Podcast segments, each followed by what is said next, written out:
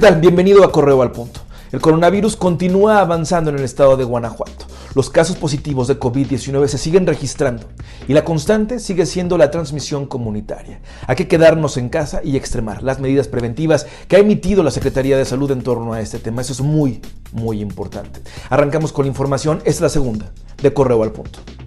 El estado de Guanajuato ha roto su propio récord de contagios en un solo día. Hoy fueron reportados 87 pacientes infectados, todos de transmisión comunitaria.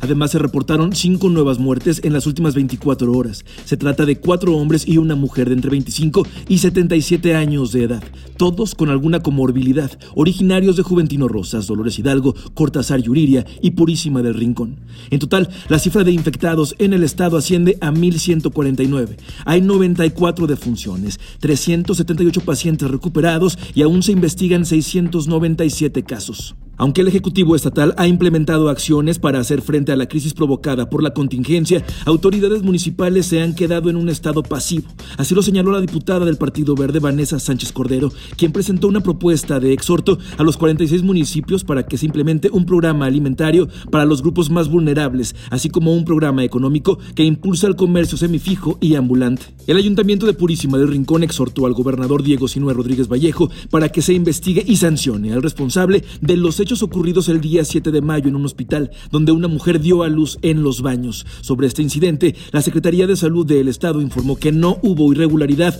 por parte de su personal en la atención a la paciente. No obstante, los ediles piden se abra una carpeta de investigación. Vecinos de la comunidad de Arandas en Irapuato amenazaron con cerrar la carretera si no se detienen las obras de introducción de drenaje y agua potable que realiza Japami, pues no quieren que les quiten su agua para dárselas a otras colonias. Señalaron que los tubos también están siendo colocados en caminos ejidales y Japami no tiene permiso para esa obra. Aunque la policía intervino, se acordó con los manifestantes reunirse en los próximos días con autoridades municipales y de Japami.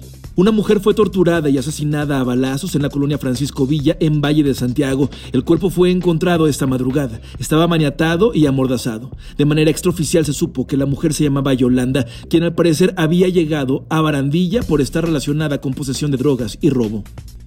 Hasta aquí la información por el momento. Le invito a que permanezca atento y atenta a nuestras redes sociales y nuestro sitio web www.periodicocorreo.com.mx. Gracias infinitas a todos ustedes por sus mensajes que nos hacen llegar en torno a este cuarto aniversario que estamos ya por cumplir. Muchísimas gracias. Hasta la próxima.